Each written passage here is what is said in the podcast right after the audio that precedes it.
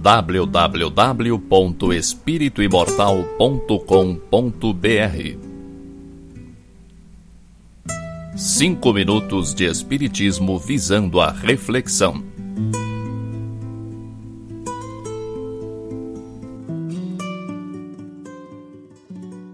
Como anda sua relação com a sua consciência?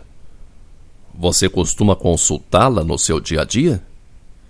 Talvez nada represente também o pensamento judaico-cristão como a ideia que fazemos da consciência. Até hoje, a maior parte das pessoas com quem você convive acredita num Deus que pune, num Deus que nos castiga pelas nossas faltas. Divinizaram Jesus e humanizaram Deus. Essa ideia que fazem de Deus é humana demais. Emprestaram a Deus todas as características dos homens e das mulheres deste planeta rebelde. Deus não é homem, não é mulher, não é pessoa, não é computador, não está nos espionando o tempo inteiro para ver se nos pega em falta. Deus se manifesta através de nós e age através de suas leis. Suas leis estão impressas em nossa consciência. Temos em nosso íntimo uma bússola apontando sempre para o que é certo, para o que deve ser feito. Levamos milênios para aprender a usar essa bússola. Depois que aprendemos, cada vez que a desobedecemos, nos desorganizamos internamente. Essa bússola é a consciência.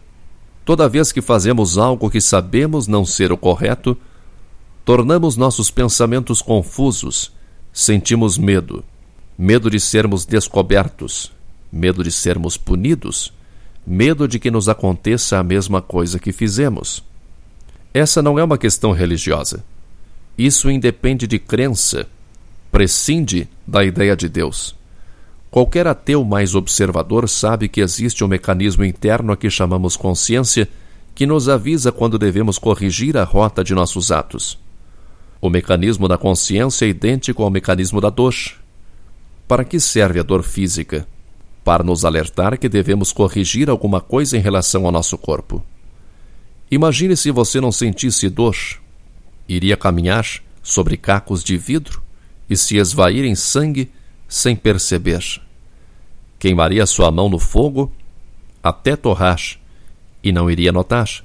A dor serve para nos mostrar que alguma coisa que temos praticado com nosso corpo não está certa, não deve ser repetida pois coloca a integridade do corpo em risco.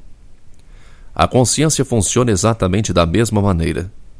Faça alguma coisa que você sabe que é contrária aos seus princípios, qualquer coisa que você intimamente saiba que não é certo, e a consciência inevitavelmente irá lhe alertar por meio da dor moral. Essa dor pode se manifestar de várias formas: pelo medo, pela ansiedade, pelo remorso, pela tristeza pela falta de confiança em relação a si mesmo. Não desafie sua consciência. Não tente enganá-la. Ela não se deixa enganar. Não caia no erro infantil de achar que vale a pena burlar a consciência por uma causa aparentemente grande. Não há preço que pague a tranquilidade da consciência. Não há preço que pague a autoconfiança propiciada pela obediência à consciência. Você é espírito imortal em busca da reforma íntima. Não deixe passar mais uma reencarnação sem levar a sério o que manda a consciência. Todos nós desobedecemos a consciência muitas vezes em nosso passado milenar. Que desta vez seja diferente. Não importa a sua idade, não importa a que altura do campeonato da vida você esteja. Você terá que fazer isso mais cedo ou mais tarde para que esperar mais? www.espirituimortal.com.br Cinco minutos de Espiritismo visando a reflexão.